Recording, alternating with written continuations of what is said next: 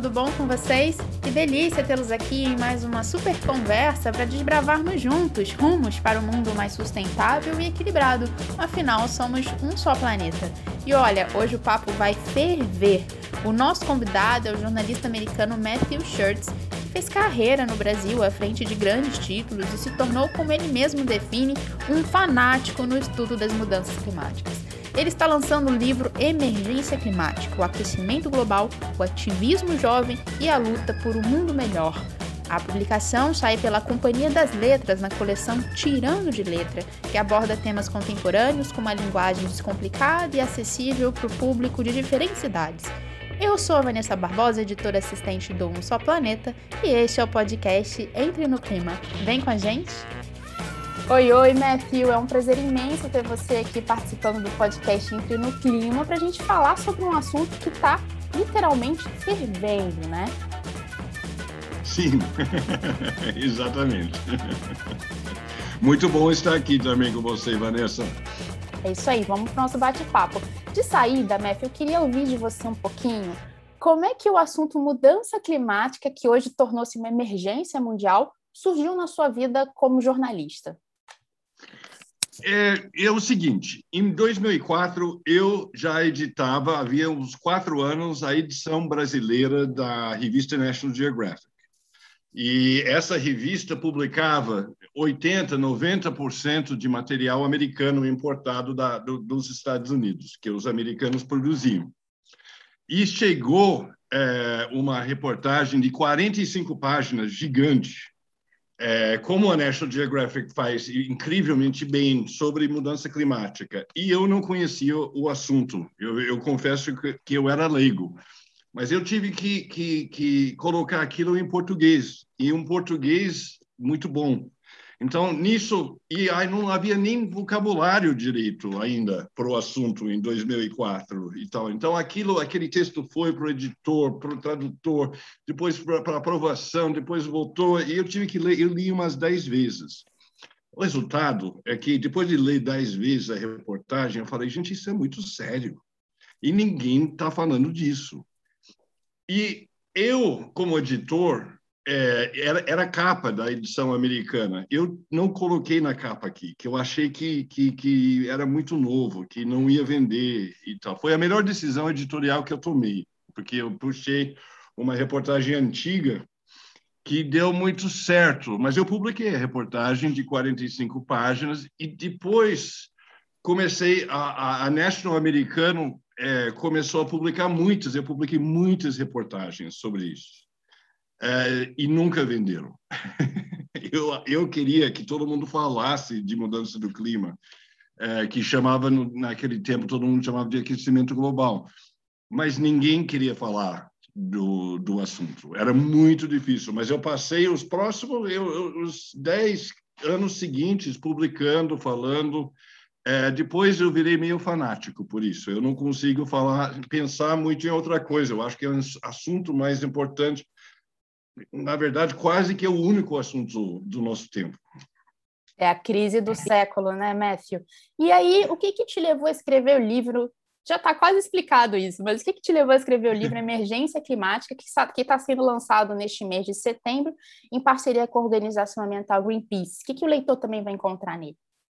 O, o, Greenpeace me chamou, quer dizer, é, é, um, é uma coprodução, é um, é um acordo entre a Greenpeace, a Companhia das Letras, que, que lançou pelo selo é, jovem deles, que é claro, Enigma, e eles me, me contrataram, porque eles queriam, eles conheciam as minhas tenta, muitas tentativas de tornar esse assunto mais legível, mais acessível, mais interessante e tal. Então me, me, me, chamaram e eu falei, opa, é comigo mesmo. Eu fiquei muito feliz, ainda é, me deram um adiantamento de direitos autorais e para escrever esse livro. E aí bateu, isso foi logo antes da pandemia, aí eu passei a pandemia é, escrevendo esse livro. Eu passo o dia inteiro lendo sobre esse assunto, então já já tinha o conhecimento, era eu, eu não tive que fazer muito mais pesquisa, só tentar colocar em ordem. Mas aí teve um grupo da Greenpeace que me ajudou a editar, o que melhorou muito o livro. e também nos editores da, da Companhia das Letras, que ajudaram muito, que melhoraram o livro. Isso eu devo dizer.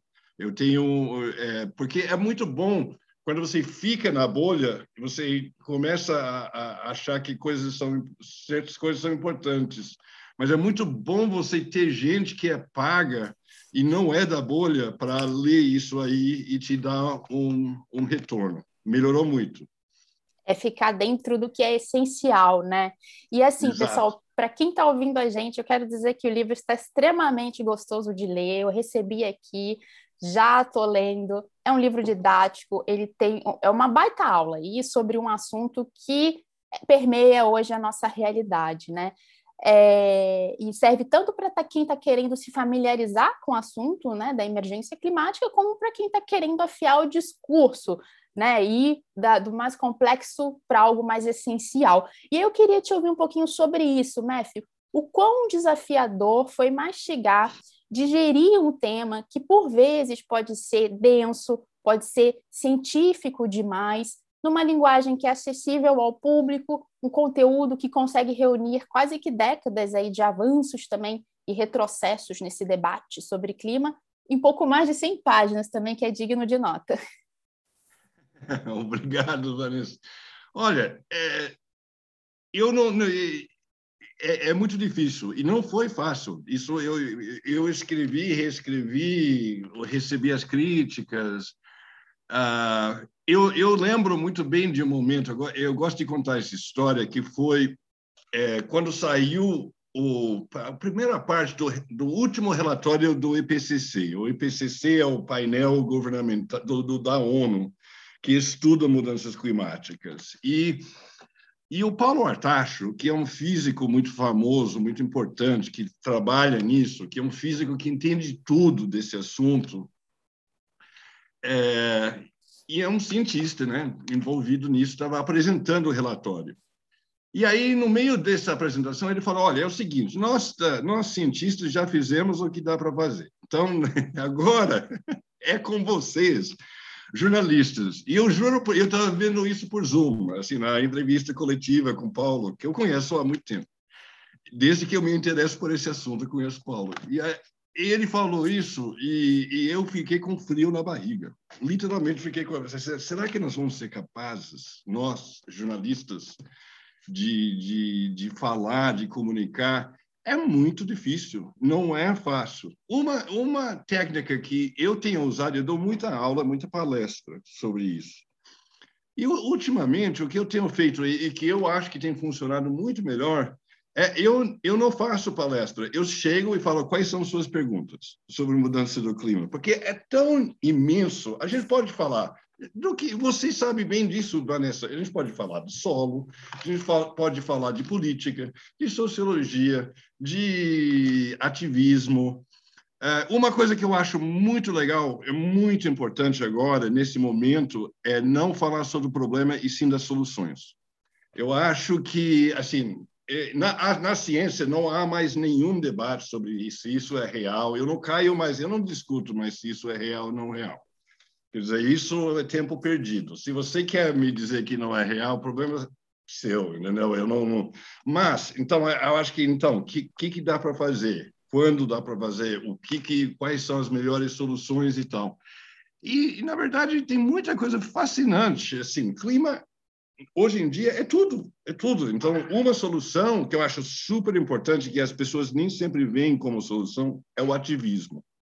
É assim é, é, um, é a política. Esse assunto é extremamente político e a gente precisa do, do ativismo é, e precisamos incentivar cobrir e, e, e entender e contar as, as, boas histórias do, do ativismo é, tem, muitas antigamente um pouco assim tem um, um, no, na área de mudança climática Muita gente gosta de comparar o desafio do problema com a Segunda Guerra Mundial. Ultimamente, eu tenho mudado isso um pouco e pensado que talvez seja mais parecido com a questão da abolição da escravidão. É, e que eu acho que, se você for ver, você tem um movimento que perpassa todo o século XIX. No Brasil, vamos ficar no Brasil só, por enquanto.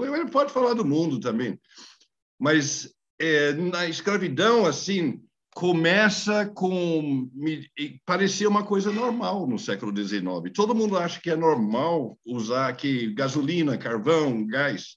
Nós precisamos totalmente acabar com isso. Isso não é negociável. A gente, assim, então a gente precisa. Se começa com as pessoas, as grandes empresas discutindo de forma muito moderada, vamos reduzir as emissões.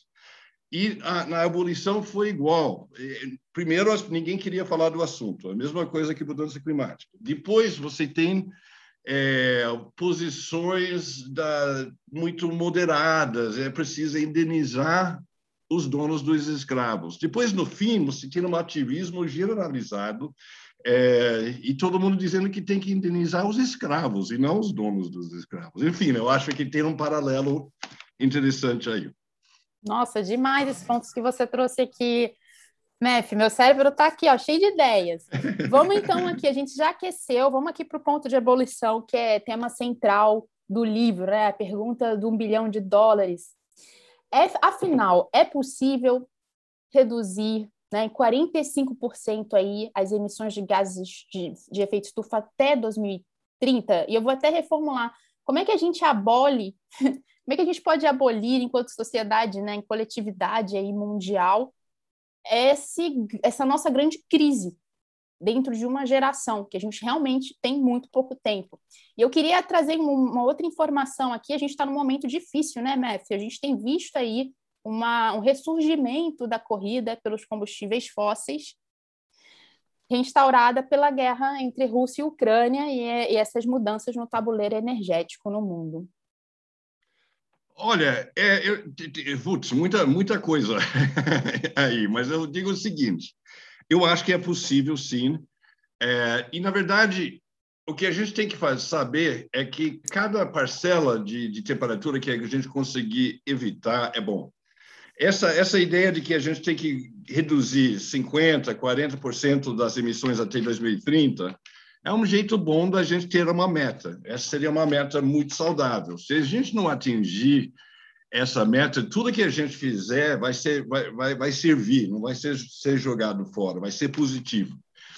Mas o único jeito de fazer isso, eu acho, é que todo mundo tem que entender que esse é o assunto mais urgente e importante da história da, da, humanidade. Então, nós temos que ter ativistas pressionando, nós temos que ter empresas engajadas, nós temos que ter é, todo mundo. Então, todas as soluções é, temos que, assim, no, no nível mais simples, é, eu gosto de falar que você não precisa entender de toda a ciência do clima e tudo mais. É um nível mais simples para ser um ativista do clima. O nível mais simples é simplesmente é não pare de queimar coisas. Esse é, é o lema. Pare de queimar coisas, sobretudo gasolina, carvão e gás natural, é, que se chama de natural. A outra coisa, então, vamos achando soluções para isso. É, também nós precisamos tornar a, a, agricultura mais, mais amigável. Então, a criação de ter 1 bilhão e 500 milhões de bois no mundo isso tem que ser reduzido, as emissões desses bois têm que ser reduzido. Tem um monte de coisa para fazer. E aí eu, eu diria, cada um faz o que pode na sua área. E eu, se você me dizer qual é a sua área, qual é a sua vida, eu acho que eu sou capaz de fazer mil sugestões de como de, de como atuar. Todo mundo assim tem que pensar, tem que militar. Esse assunto vai nos dominar de um jeito para o bem não para o mal. Nossa, muito legal. Estou te ouvindo aqui, Mef, pensando, a gente, é, tentando resumir um pouco, né? A gente, para ter uma terra habitável, médio e longo prazo, a gente precisa, né? De política ambiental mais rigorosa, você foi bem enfático quanto a isso, né? De compromissos reais de governos e de empresas, né? Mostrando que estão fazendo na prática algo que vai muito além das promessas. Mas é isso, cada um individualmente também pode fazer sua contribuição, embora a gente se sinta só um grãozinho de areia no todo, né? No livro tem uma parte muito bacana que você diz que é muito comum ouvir as pessoas te perguntarem sobre mudança climática, as pessoas ficam ansiosas e te perguntam: "Ei, o que, que eu posso fazer para ajudar a combater esse problema no nível individual?" Como é que você costuma responder essa pergunta? Olha, é, é, tem muita coisa para fazer. Aliás, hoje chegou a notícia, ontem à noite, chegou a notícia de que o dono da empresa bilionária Patagônia, não sei se você já viu, ele doou a empresa inteira, que vale 3 bilhões de dólares, ele doou a empresa inteira para o combate às mudanças climáticas é, sinal de que, assim, esse, então, se você é o dono da Patagônia, é isso que você pode fazer, é muito bacana. É, se você não é o dono da Patagônia, você deve, assim, eletrificar tudo, tentar evitar combustíveis fósseis. Então, é, eu sou é, muito favorável a carros elétricos, por exemplo. Eu acho que investiga. Será que você, você é dono de uma pequena empresa, tem uma pequena frota, eletrifique essa frota, troca seu carro por uma bicicleta elétrica. É, come menos carne de, de boa. Eu não gosto muito de falar para as pessoas o que devem comer não comer. Isso me, me parece um pouco invasivo, mas mas é uma ideia, assim, se, se come, coma menos carne, menos, menos boi, sobretudo. É, tem muita coisa para fazer. É, um dos temas, eu acho que está bem forte no livro, é que uma das metas é a, eletrifica, a eletrificação de tudo. Eu não, não, eu não prego, mas eu, eu entendo perfeitamente as pessoas que se mudam para as ecovilas e levam uma vida é, menos emissora de gases de efeito estufa, mas eu não entendo isso como uma solução para a sociedade inteira. Eu acho que não vamos abrir mão, não podemos abrir mão do que chamamos da modernidade. Então, a eletrificação dos veículos, o urbanismo é muito legal, é muito bom todo mundo morar na, nas cidades, é sustentável. Vamos eletrificar os ônibus. Tem cidade é, na China, Shenzhen, se não me engano é o nome, é, eu devo estar assim, na, a pronúncia deve ser horrível disso, mas que tem uma frota de ônibus comparável com a de São Paulo, 12, 14 mil ônibus. Está inteiramente eletrificada. Isso é uma delícia, porque não faz barulho, não, não emite poluentes, quer dizer, é melhor, e além do que, a gente pode ter uma vida muito melhor se a gente correr com isso. Assim, né? é, vai ser menos, o ar vai ser menos poluído, é, menos barulhento, enfim, é uma meta a ser perseguida. Demais. E a China é uma líder mundial né, de expansão nas fontes renováveis, então garante também que essa eletrificação não vai ser uma eletrificação poluente, porque existe esse debate: qual é a fonte de energia que está por trás? Se vier do carvão é, do, e, do, e de outras fontes negativas, a eletrificação pode ser negativa, né? Mas o Brasil tem, tem sorte nisso, né? A, a, a, matriz energética brasileira, a fonte das, da, da, energia brasileira é muito limpa. Assim, o resto do mundo inteiro está tentando se livrar do carvão. Aliás, quanto antes a gente precisa livrar do carvão. O carvão é um horror. É, era bom lá no século XVIII, XIX, sei lá, mas, enfim, não foi uma uma ótima ideia. É, é isso é mesmo. É muito sujo. Mef, continuando aqui um pouco nesse seu, nessas suas interações cotidianas, né, como jornalista, no seu dia a dia aí com as pessoas que você cruza, o assunto meio ambiente e mudança climática nunca esteve tanto na boca de todo mundo. Todo mundo fala sobre isso, né? O, o tempo todo. Você entra num, num táxi, num aplicativo, no transporte público, tem alguém falando sobre isso. E tem uma parte do livro que você é, faz uma distinção importante entre tempo e entre clima, que é uma confusão que normalmente é muito feita no debate público e que você costuma debater bastante aí com essas pessoas. Explica rapidamente aqui para os nossos ouvintes por que é importante a gente fazer essa diferenciação entre tempo e clima.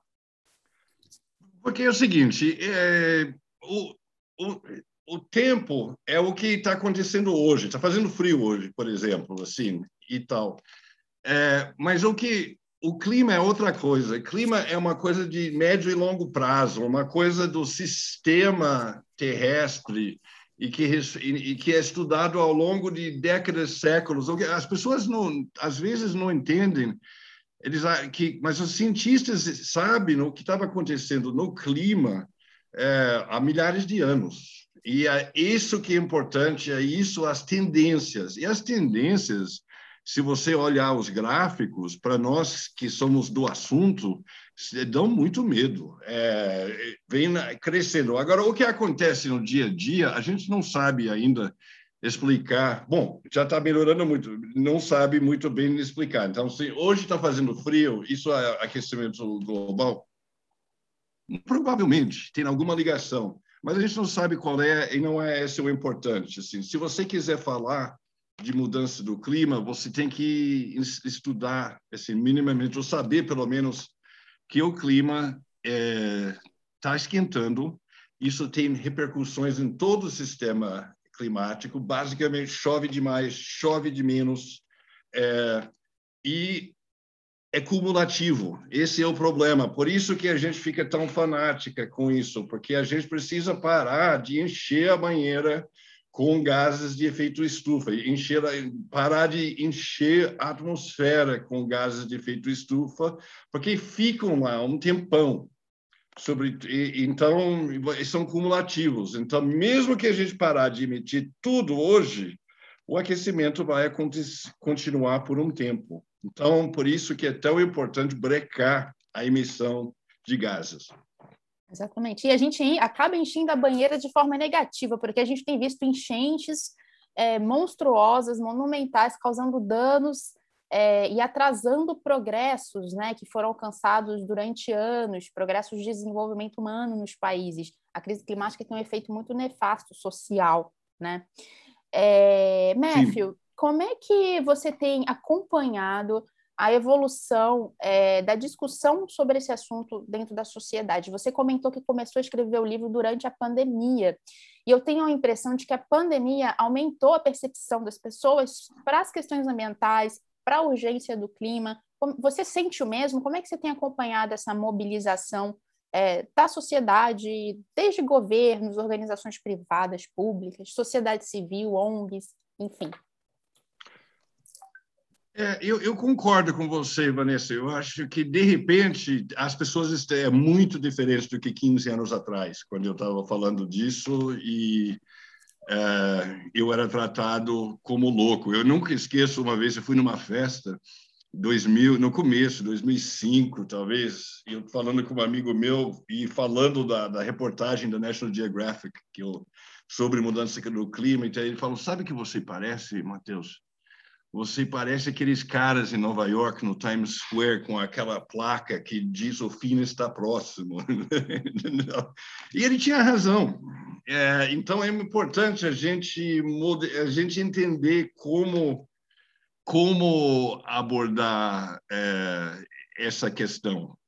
É, eu esqueci a pergunta.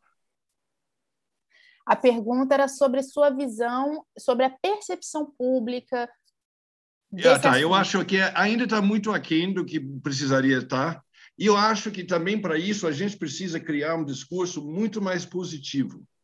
É, entendeu? Eu acho que a gente precisa parar. Esse, não, não, que não tenha um lugar. Por exemplo, o, o artigo clássico já do David Wallace Wells na revista New York, é, que ele vai escrever, que vai se tornar o livro editado no Brasil com o nome de A Terra Inabitável, é só medo. Eu não sei se você chegou a ler, mas é, é uma abordagem que começa a primeira frase do livro. Eu nunca esqueço que eu fiquei com inveja. Eu achei que ele é, é incrivelmente bem feito. Que a primeira frase do livro é é pior, muito pior do que você pensa. E isso, isso foi o artigo mais lido em toda a história da revista New York. Então ele teve, ele marcou um gol aí, ele, ele chamou a atenção das pessoas, ele explicou através do medo. Mas a gente não pode ficar só no medo. A gente precisa criar um novo discurso. E eu tenho um site com meus dois sócios, que é Caco Galhardo e o Alessandro Meguins, e um monte de amigo que me ajuda e tal, que chama Fervura no Clima. E a gente tenta ali também falar de, de soluções e coisas mais positivas, assim, e de como o mundo pode superar isso uh, e ficar legal. Uh, então, uh, eu acho que essa coisa das soluções, eu sou muito fanático por bicicleta elétrica, que eu, eu considero uma coisa que pode nos ajudar muito nessa transição. Mas para você ter bicicleta elétrica, você precisa ter ciclovia. É, você precisa ter um urbanismo. por isso que eu fico repetindo, todo mundo tem que participar, porque eu preciso do prefeito, eu preciso de dinheiro para fazer isso, eu preciso que as pessoas entendam que isso é urgente importante. Uh, incentivos para tornar mais barato isso, incentivos para você parar de andar tanto no seu carro individual ou comprar um carro elétrico, ou, enfim, todos esses, tudo é, é tão urgente e, uh, e é e tanta coisa que a gente precisa fazer, é, enfim, que precisamos falar muito mais do que se fala hoje. E eu acho que uma das maneiras de fazer isso é, é, é falar positivamente. O Matthew, a gente aqui no Só Planeta também compartilha dessa visão, né? O medo muitas vezes paralisa e a gente tem visto aí cenários de eco-ansiedade crescentes, principalmente é, entre jovens, né? Uma pergunta aqui especial. Você é um jornalista de longa data, né, que conhece muito sobre essa agenda ambiental, sobre a agenda climática. Durante a apuração, a pesquisa, entrevistas para esse livro, teve alguma informação nova, alguma descoberta, algum, algo que está acontecendo e que muitas pessoas não sabem, mas que te surpreendeu, seja pelo lado positivo ou seja pelo lado negativo? Sim, teve. E eu acho que uma das coisas mais interessantes foi a incorporação dos povos indígenas nesse, nesse assunto. Eu achei sensacional isso. É, talvez eu não soubesse de, de, iniciativas anteriores, não é que eu estava tão antenado nisso, mas a gente vai ver na COP 26 na Escócia, e, então, o, o, a presença muito grande de, de, de, povos indígenas e de mulheres indígenas é, debatendo isso, e estudos que mostram que os territórios nativos preservados, é, reservas indígenas, é, são positivos para a questão climática que tendem a conservar a capacidade da natureza de absorver as gases de efeito, os gases de efeito estufa. Isso não é só o Brasil, mas o Brasil é muito importante nisso. Aí eu estava discutindo no, no Zoom com um cientista da Finlândia, e é, é, tipo, é a mesma coisa lá, é muito parecido, lembra muito o Brasil, só que com frio, assim, né? na, na, na Finlândia. Com povos nativos também, que, que preservam a capacidade originais da, da terra. Aí você vai ver no livro, tem um momento que a Sônia Guajajara, que é uma liderança indígena, que foi presidente da, do APIB, da, da Associação dos Povos Indígenas do Brasil, faz um, um, zoom sobre a Amazônia com a Greta Thunberg, com a jovem nativista sueca. Então, essas coisas eram novas para mim é, e eu achei muito animadoras, muito bacanas, positivas, incríveis. Assim, você ter uma sueca e uma brasileira indígena de, do Maranhão falando pelo Zoom parece ficção científica. Nossa, demais. Demais. É muito legal. E, e como é que você acha, Matthew, que é possível a gente fortalecer essas vozes, né?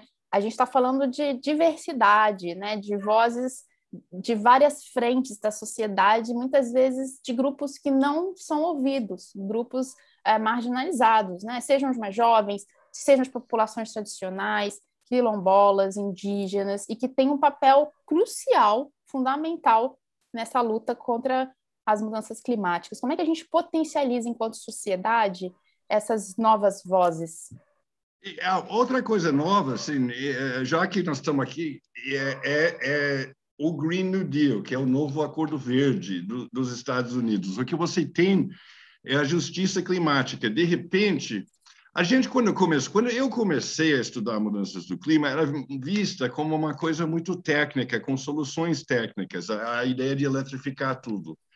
E o Green New Deal falou: não, é uma questão social, nós temos que envolver todas as pessoas que vão ser impactados por isso. E isso é muito bom, porque traz todo mundo para o debate e mostra que todo mundo é, tem um papel nisso. Nessa jornada, eu acabei, por exemplo, conhecendo a Amanda Costa, que, que é uma jovem ativista da, da Vila Brasilândia, é, negra e que é, eu não sabia que existia isso. E a, a, Amanda acabou escrevendo a orelha desse livro. e vai, vai discutir o livro comigo no lançamento hoje, na, na Livraria da Vila. E, e então, isso é muito bom, porque torna o assunto não uma coisa fria, científica e distante, é uma coisa que temos que trazer para todo mundo, temos que criar empregos para todo mundo, temos que criar oportunidades e criar uma nova economia, porque essas são as pessoas que a gente viu no Paquistão, tem 33 milhões de pessoas sem casa. Um terço momento. do país embaixo d'água, né? É, é, é, um terço do país embaixo da água. Então, assim, nós temos que, que fazer a ligação do, do, do ativismo com isso e trazer essas pessoas para a luta, porque é uma luta mesmo. Porque é, assim, é uma luta que, assim, não, não tem, tem gente que ganha muito dinheiro com combustíveis fósseis, com gasolina, é um terço da economia mundial. É um terço da economia, e eles não querem largar o osso. Então, é um combate que, se a gente não cobrar, não vai acontecer. Se você pode ficar muito rico eh, simplesmente continuando a vender as coisas do jeito que você já vende há 100 anos, você não vai mudar. Então, a gente tem que cobrar isso. e para isso, a gente precisa de muita gente. Precisa de todo mundo, né? Exatamente. É... Matthew, a Amanda Costa é nossa colunista aqui no Só Planeta, sempre contribuindo. Ah, que legal. Com eu sabia disso, eu esqueci disso. É. É, ela sempre traz os conteúdos para a gente realmente pensar né, de forma mais coletiva, né, mostrando os efeitos dos mais nas comunidades mais vulnerabilizadas, né? O que, que é mudança climática a partir dessa visão de raça, né? Gênero, é, é demais, assim, realmente é muito bacana. Que legal que ela contribuiu também para o projeto. É, eu aprendo muito com a Amanda, porque ela tem um outro ponto de vista do meu, assim, né? é, não é um velho jornalista branco, entendeu? É outra, Conto de é gerações. É... Exato. É, Matthew, você comentou ano passando sobre tecnologias. Tecnologias também são importantes, né? E quando a gente pensa em inovação tecnológica dentro das empresas para emitir menos gás de efeito estufa, tecnologias que estão chegando no campo para controlar ali, a emissão de metano do gado. E tem um tema mais polêmico dentro desse que eu queria passar com você rapidamente. Cada vez mais se fala sobre a tal da geoengenharia, que é um conjunto né, de tecnologias emergentes que poderiam atuar nessa questão, reduzindo parcialmente ou controlando mesmo os efeitos e esses impactos das mudanças climáticas. São soluções um tanto quanto mirabolosas, né? Eu vou citar aqui algumas. Aerossol na, na estratosfera, usar refletor de luz solar no espaço, fertilizar o oceano com ferro para que a gente tenha mais fitoplâncton que absorva CO2, capturar carbono com grandes máquinas e instalá-los no solo, embaixo do oceano, embaixo da terra. Como é que está esse debate na comunidade científica? Você que está aí sempre em contato com essa comunidade, quais são os prós, contras da geoengenharia olhando para o clima? É, você tem razão. É, é muito importante esse tema. Às vezes eu esqueço esse tema. é muito importante esse tema e está chegando. A, a, verdade é que eu acho que isso vai acontecer. Nós vamos usar é, nós vamos precisar usar algumas dessas técnicas. O problema que você mencionou, acho que você mencionou, tem um outro que é, que é recongelar o Ártico também. Não? E eu fiz uma entrevista que você acha no, no YouTube com o principal cientista que propõe isso, que é Sir David King, é, da Inglaterra, e tá lá no, no, no, Fervura no Clima, Sir David King, é, recongelar o Ártico. É fascinante. E ele, ele, ele faz questão de não chamar isso de geoengenharia, porque ele quer evitar a polêmica. Mas a ideia é, é que vocês, se eu me lembro direito, você teria que jogar vapor de água lá no Ártico, no Círculo Ártico, e você joga isso é, para cima na atmosfera, e isso reflete de volta raios solares e isso a temperatura e ajuda a recongelar, porque nós estamos chegando de, em pontos de inflexão, tipping points em inglês, ou pontos de inflexão, que que, que é? É quando se o Ártico derreter, não volta a, a, e nós vamos, só volta a ser gelo de novo se a gente recongelar, nós humanos Isso não é brincadeira. Então, ele defende isso, por exemplo, é, o, o, próprio plantio de árvores, que é muitas assim, a gente está derrubando tanto, tanta árvore por segundo, por minuto, que o replantio não dá conta. Mas mesmo isso é uma espécie de geoengenharia é, light, digamos assim, e tal, na, de natureza. Ah, o que, que eu posso dizer? Eu acho que isso não pode servir é, de desculpa para a gente continuar emitindo do jeito que a gente está. Esse é o grande medo. Quer dizer, por exemplo, captura de CO2 do ar que é um negócio que já existe, que está em pequena escala, que está avançando, que há muitos bilhões de dólares já dedicadas a isso, mas que basicamente até agora não, não funciona é, de modo adequado a, ao tamanho do, do problema. Então a gente não pode investir tudo nisso e achar que vai, vai resolver, entendeu?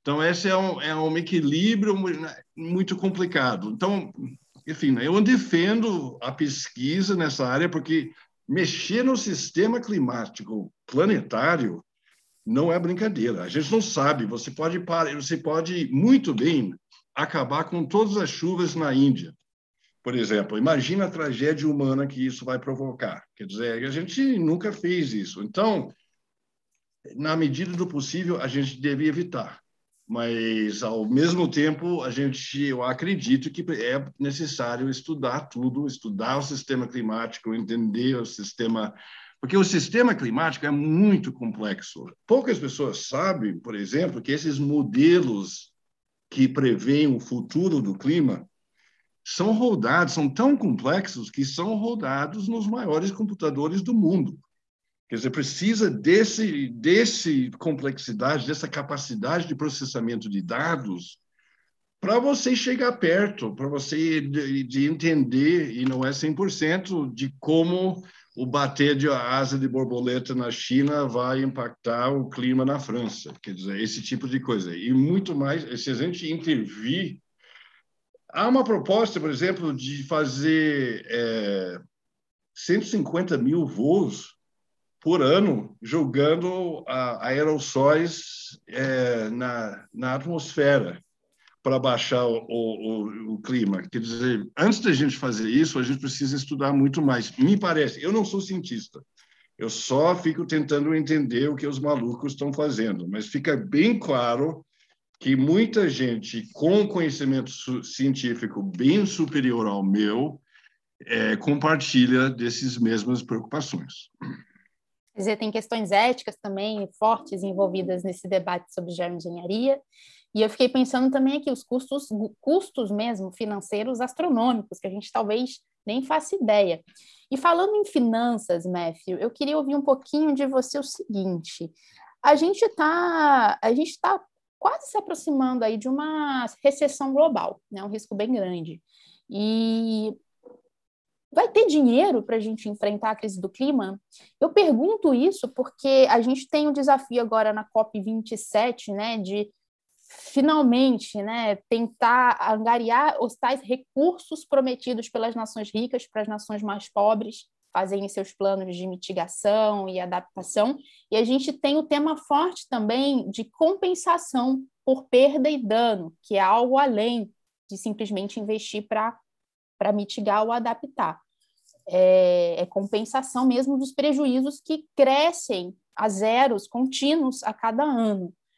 E hoje os países ricos também estão pagando uma conta alta. Cada vez mais os desastres climáticos, a gente vê a Europa vivendo uma crise hídrica, uma seca histórica, Estados Unidos passando também por isso. Enfim, os países também estão desembolsando muito dinheiro para essas questões internamente essa conta da finança climática, para mim, não está fechando. Como é que você vê isso? É, nunca fechou, né? Mas, assim, o custo da mudança do clima é muito maior é, do que o custo de remediar. Agora, saiu um estudo interessante, eu acho que está no livro esse estudo, né, de Oxford, que é de, uma, de uns economistas de lá, e que, que invertem essa, essa equação e dizem o seguinte: é, primeiro, deixa eu falar, assim, perdas e danos e reparações climáticas, a gente precisa batalhar por isso, porque a gente está pagando essa conta e não e, e, e, o sul global emitiu muito menos que o norte rico e a gente precisa ser recompensado para isso, para a gente poder enfrentar isso. Essa é uma, é, é uma coisa. Por outro lado, é, os economistas estão chegando é, numa conclusão é, de que é muito mais barato você eletrificar tudo e parar é, de queimar gasolina, diesel e carvão do que não fazê-lo. Então, se você eletrificar e tornar toda a economia renovável, antigamente a gente achava que isso era um custo, um prejuízo, a gente ter que é, fazer uma transição da, da gasolina para carros elétricos, para tudo isso, para a eletrificação da economia. Hoje, os economistas estão chegando à conclusão que isso não é verdade. É, na verdade, custa um dinheiro na frente, mas se paga em seis anos. Então, é, quem, é, quem largar os combustíveis fósseis primeiro sairá na frente. Então, isso é importante que as pessoas entendam esse consenso, que é novo, isso é, isso é um estudo novo, é, e é novo, assim, tem um ano, mais ou menos, que já está sendo comentado, já está sendo discutido, mas, na verdade, quanto as, a, os países que a gente poderia chamar de mais avançados tecnologicamente já estão entendendo isso. Então, algo como 70%, tem que checar esse dado, mas é algo como 70% dos carros elétricos dos carros vendidos na, na Noruega já são elétricos, por exemplo. As pessoas já caiu a ficha. O mundo vai para essa direção e isso é bom, e isso é mais barato. Isso vai nos, na verdade, vai nos economizar dinheiro é, no médio prazo, um prazo de 10 anos. O prazo. Então, para sua resposta, eu acho que sim, tem que ter esse dinheiro vamos, sabe, tem que ter esse dinheiro. Todo mundo tem que se voltar. E, e, e, é muito interessante isso. Se você, ele gosta de usar também no exemplo da Tesla, da marca de automóveis elétricos Tesla. Tudo bem que o Elon Musk é uma pessoa muito polêmica e tal, mas com com a Tesla, em poucos anos, quando ele mostrar, mostrou que era viável fabricar em, em massa automóvel 100% elétrico, a Tesla rapidamente se tornou a empresa automotiva mais valiosa do mundo.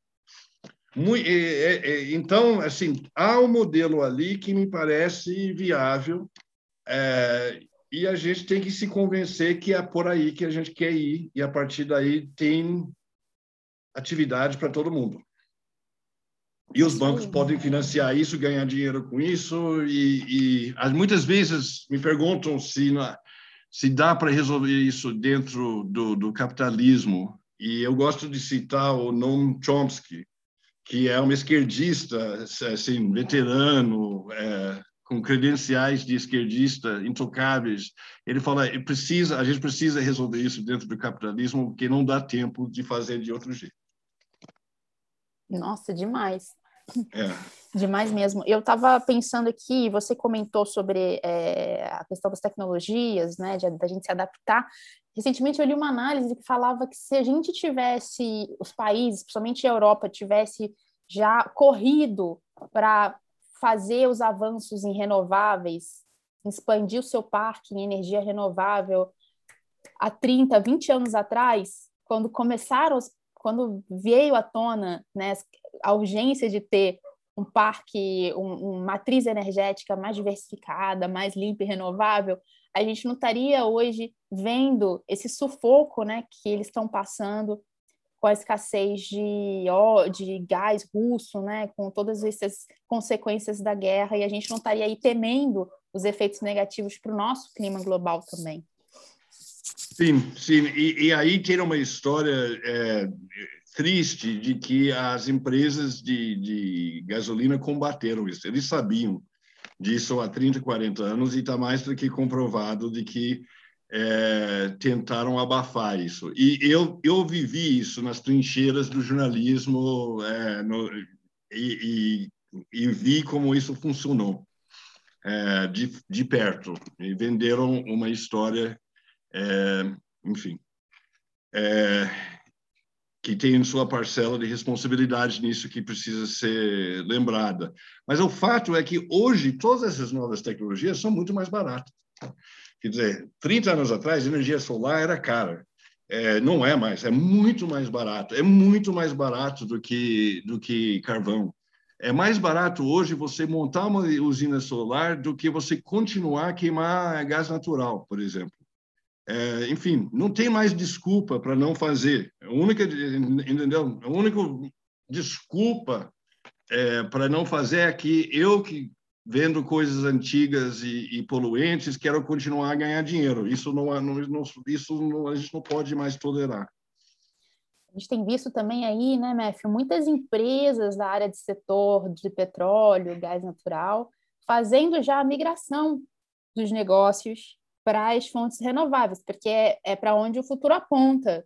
Até porque elas desvalorizam, né, se não fizerem isso, ou podem ser responsabilizadas judicialmente. A litigância climática está crescendo no mundo, né? As empresas, governos sendo cobrados.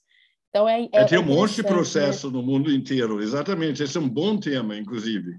Eu falo um pouco disso no livro. É isso aí mesmo. Vamos lá para o final do livro, já dando spoiler, a gente já deu spoiler aqui. Mas você disse que para controlar a mudança climática, hoje a gente depende menos de ciência e de tecnologia, que estão bem adiantadas, e bem mais de política, presa ainda aos paradigmas do passado. Como é Sim. é que é isso? Resume aí para gente.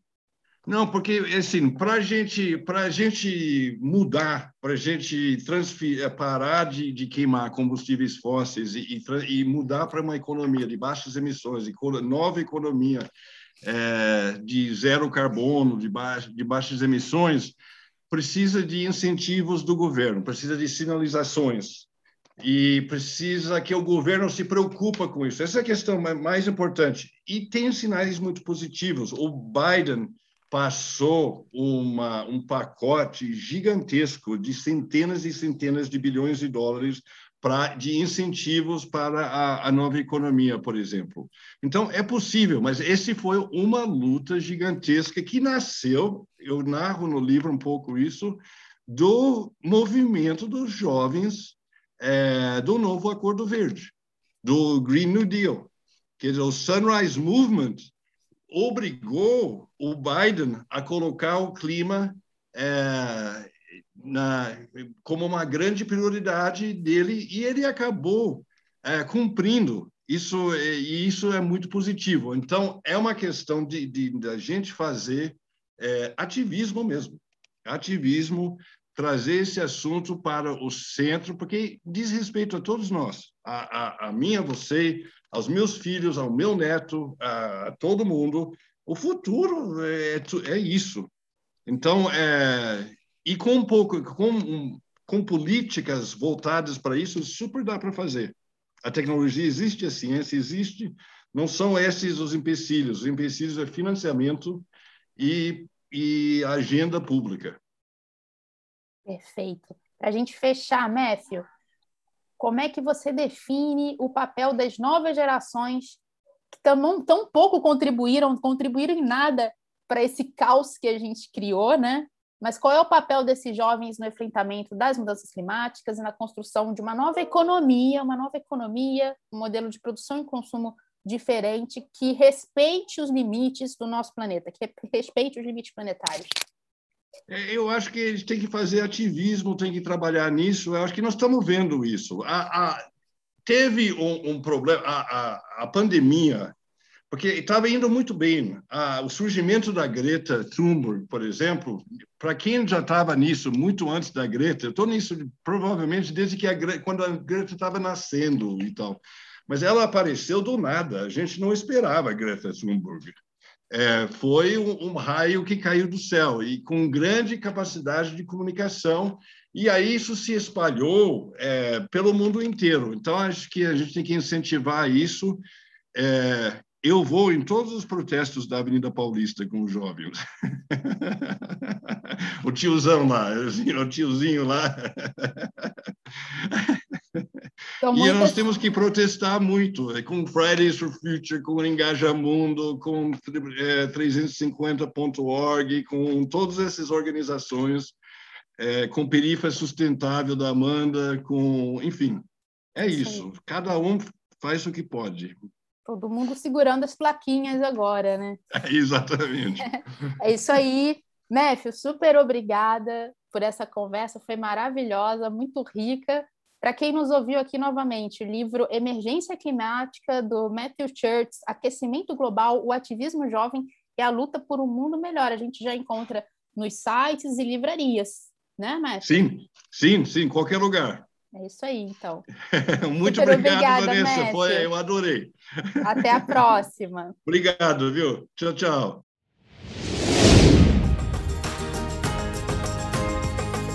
Esse podcast é um oferecimento de um só planeta. Movimento editorial brasileiro de maior impacto para enfrentar a crise climática. Comente, compartilhe ideias, engaje. Porque não existe planeta B.